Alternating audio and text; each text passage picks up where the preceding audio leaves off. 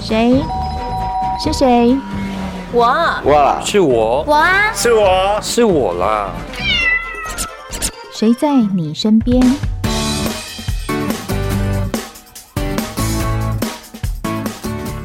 听众朋友您好，欢迎收听今天的节目，我是梦萍。警政署统计，二零二零全国酒驾的违规件数，您知道有多少吗？有八千两万多件。我的天哪，这个比例真的是非常的高啊！虽然我们的罚则提高了，但是呢，在去年我们也发现一个非常有趣的现象是。因为酒驾的罚则提高了，很多驾驶朋友他晚上喝了酒之后，他知道不要开车，但是到了隔天呢，就想说，哎，好像酒退了嘛，我就可以开。但是我们就发现了，早上六点到中午十二点的肇事比例也上升了，从五年前的百分之十一点八上升到百分之十四点六。这代表什么呢？就代表民众已经忽略了隔夜醉的现象，就是宿醉，以为睡一觉起来酒精就可以代谢完了。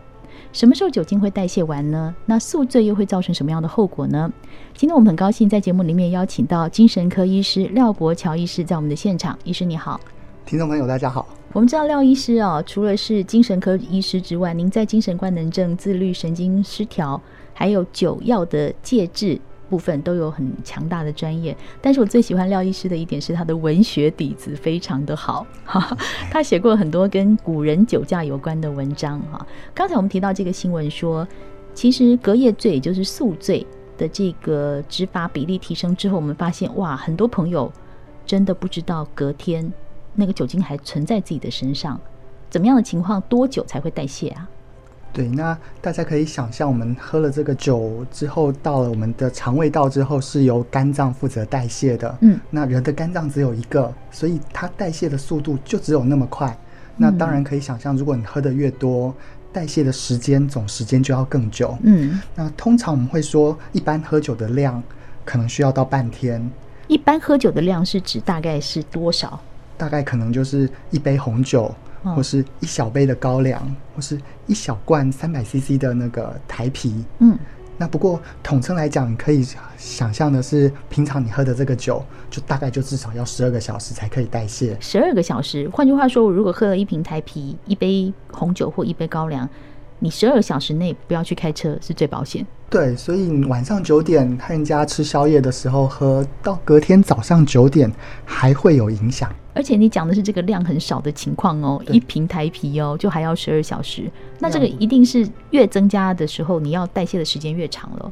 对，所以如果你喝的是比较量大量，甚至到醉，那可能甚至要到整整一天二十四个小时，它才可能代谢完毕。嗯嗯，所以说其实隔夜醉的情况就是身体累积了过多的乙醛，对不对？那跟这个年龄、跟自己的肝的功能有没有关系？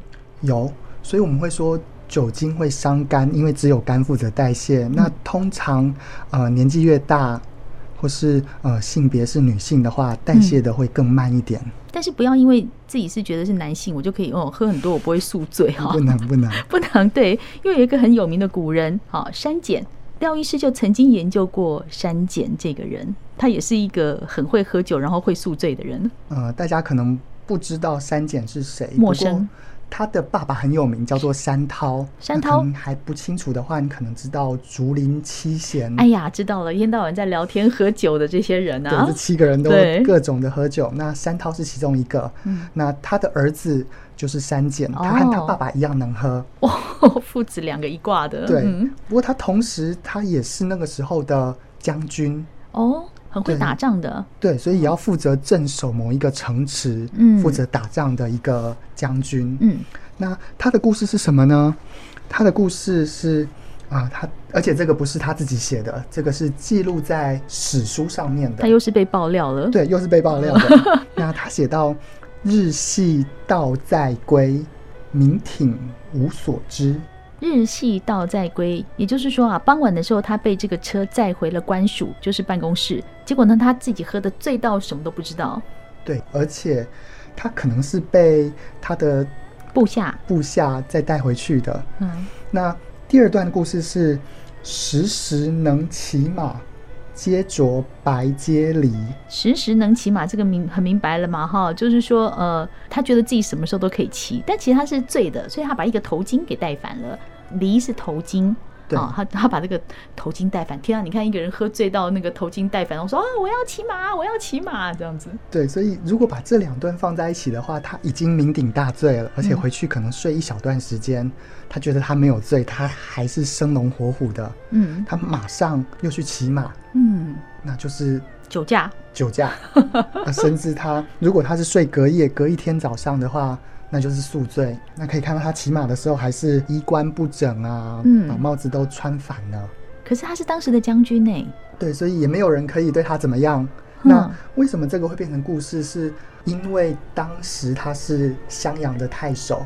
那这一个文字来源是来自于襄阳的小朋友看到啊，怎么是这个太守、这个将军在这里骑马，然后而且还这么邋遢的样子，他就编了一首歌。那个嗯时，候是听说襄阳的小朋友都会唱的一首歌，小朋友都会唱的一首歌，天哪，什么歌啊？这一首叫做《襄阳童儿歌》。嗯对，那呃一开始不是从这一首儿歌找到的资料，嗯其实一开始是从辛弃疾，他听到乡呃听到删减的故事，他把它放在他的词里面，嗯他说：“昨夜山公道在归，儿童应笑醉如泥。啊，昨天晚上啊，我们看到山简回来了，好像开车开的乱七八糟，所以小朋友笑他醉得跟泥一样的意思。”对，所以连被儿童笑都被后代的人写出来，他也真的是醉到一个很可以 了。对，不过大家都要用比较正面的方式去歌颂他。嗯那不只只有辛弃疾，还有苏轼，嗯甚至是呃更早的李白、庾信，他们全部都写到这个醉态，这个很自由自在、很奔放的一个形象。嗯那可是一个成瘾科医师看到就觉得，哦，这是一个喝酒，而且是酒驾，其实是一件蛮可怕的事情。像刚才医师有提到说，当我们喝了酒以后，我们的判断能力是下降的。对，判断能力下降，嗯方向感的能力下降，甚至连反应都变慢，但是你有没有发现，这些喝醉的人都说：“哎，我还好哎。都觉得没什么事哈。”这是不是错估自己的能力的意思呢？对，那主要另一个原因是因为，就算酒退得干净，刚刚讲的这些呃身体或是说神经上造成的影响，嗯都有可能还会持续一小段时间。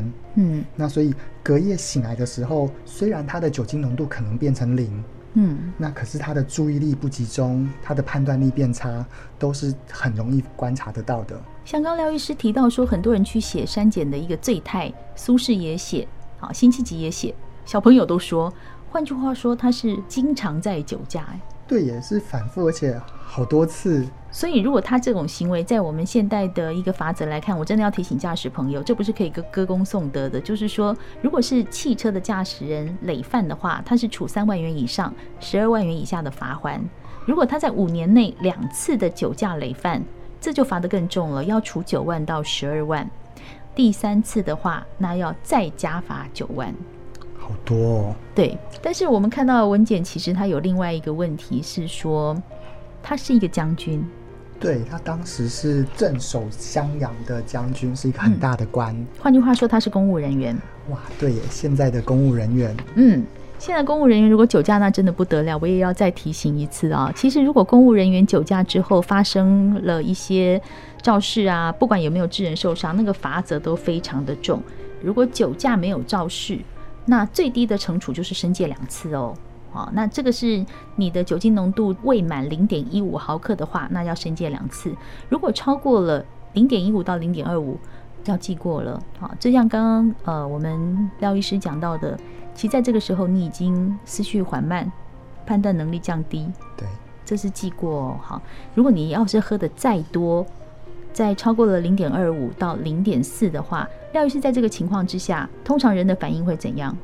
对，如果在零点二五以下的话，其实真的反应除了变慢，呃，人家跟他讲话，外面的刺激进来，他需要的时间处理时间也变慢，嗯以外，他对那个方向的精准的判断力会有很大的影响。嗯，所以公务人员，如果你酒驾被抓到是零点二五到零点四的话，这是记过两次我哦。觉得他如果在台湾社会更需要担心的是，如果他被网友起底放到网络上，是，或是只要有人又把他讲出来，那在新闻之中就会很很难麻看啊烦呐很难看。知法犯法呀。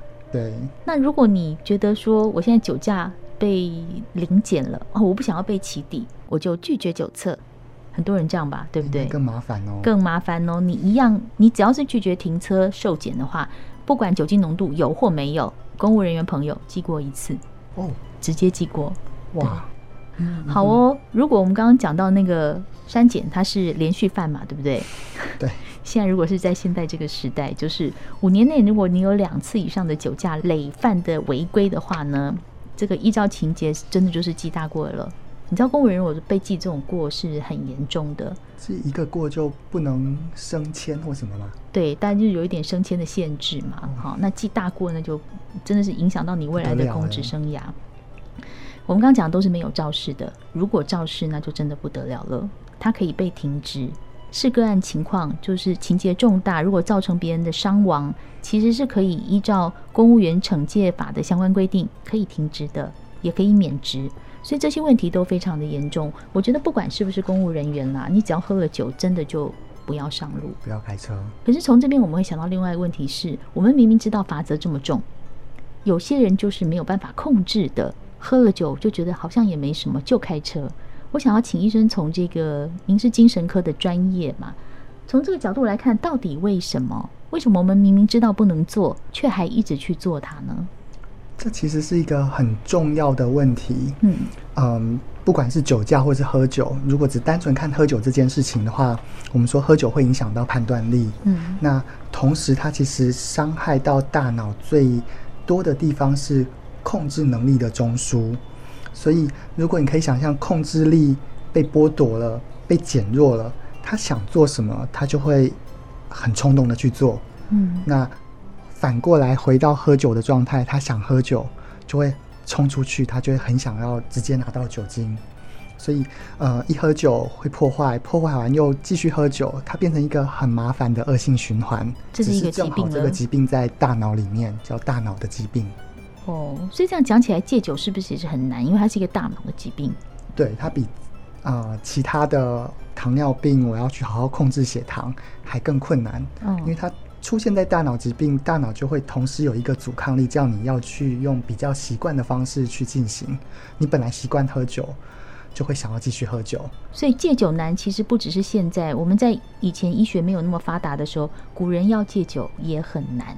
他们一定比我们难很多。不过嗯戒酒这个主题真的还蛮多的。那我们今天要提到的是辛弃疾，辛弃疾，宋朝的有名的诗人，对他也是南宋的大诗人、大词人，甚至他年轻的时候还是一个大将军，负责打仗的。你也研究过他戒酒的问题。对他很特别，他喝酒喝到身体不舒服，有人说可能是眼睛有问题，有人说可能喝到有一点糖尿病的状态，嗯，所以你怎么看得出来他有糖尿病的状态，或他喝自到己眼都把它睛？写出来了。他怎么写？你可以看得出来。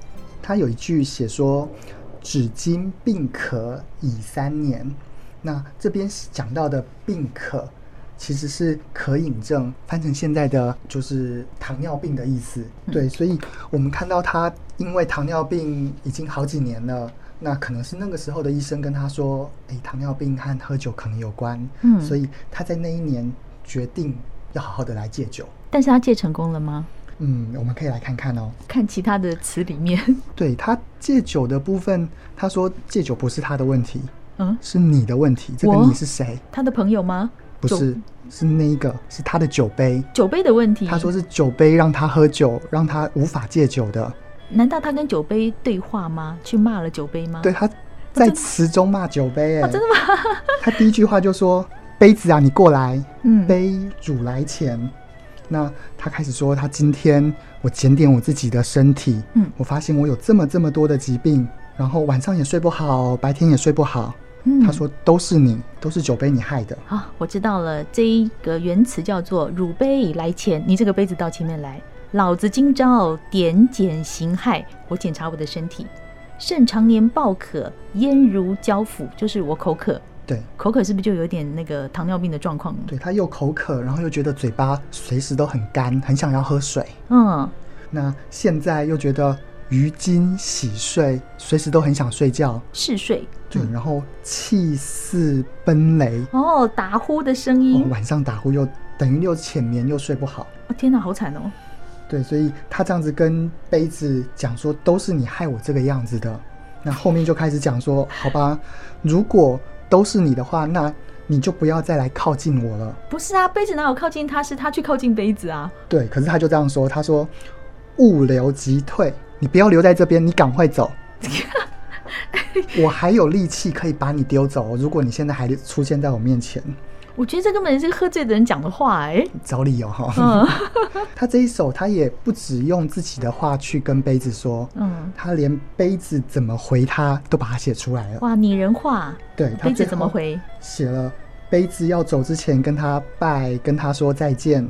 最后八个字最有趣，嗯，他说：“挥之即去，朝亦须来。你现在把我丢掉没有关系，当你需要我的时候，我马上就会出现哦。这是他自己虚拟杯子跟他讲的话，”对，他是不是自己留一个伏笔啊？就是说，杯子还是会愿意回来到我的身边。也就是说，如果有一天我想喝酒了，我还是可以喝。我还是可以喝。这个人给自己找借口，难怪戒酒戒不成啊，对他最后也真的没有成功，也没有成功。而且如果考证的话，几天之内他就破功了。哦，怎么说？那他是在另一首词上面写到的。嗯那这一首词一开始就写说，嗯，有几个朋友来，嗯，那朋友来没有办法，大家都要呃聚会要享乐，不小心他就喝酒了。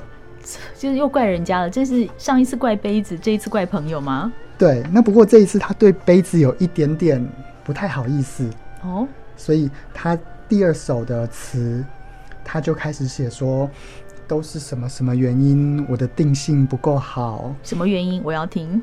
他写说，细数从前不堪余恨，想到过去，真是不堪回首啊！岁月都将渠破埋。我把我的时间都浪费在酒精里面了呀。君师好，似鹈鹕雀劝，孤酒何哉？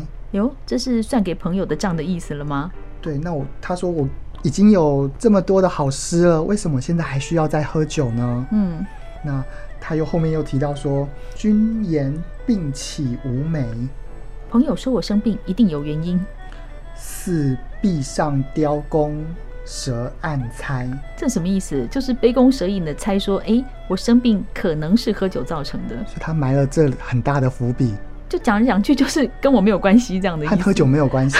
我生病生这么多啊，这个和疾病没有关系，嗯你还是继续喝吧。嗯他后面又写说，我很希望听你杯子的这样子的话，嗯，但是残非勇者，我惭愧，我不是一个勇敢的人啊。他不是一个勇敢的人，他不像其他人可以戒酒。那今天怎么办呢？还堪笑，借今宵一醉，为故人来。又替自己开脱。他说：“不要再笑我了，因为呢，朋友热情相劝，所以呢，我今晚就暂且再醉一次了。喝了，”可恶，那 就是怎么样也戒不了酒的意思啊。对，所以他从戒酒到呃复饮，嗯，应该就是那几天的过程之中。那就说说而已嘛，就说说我要戒酒，然后嗯，朋友来又继续喝。对，所以我们很想从这个医学的角度来看呢、到底为什么戒酒这么难？是不是酒精里面在我们的大脑的回路里面有一个什么样的关联？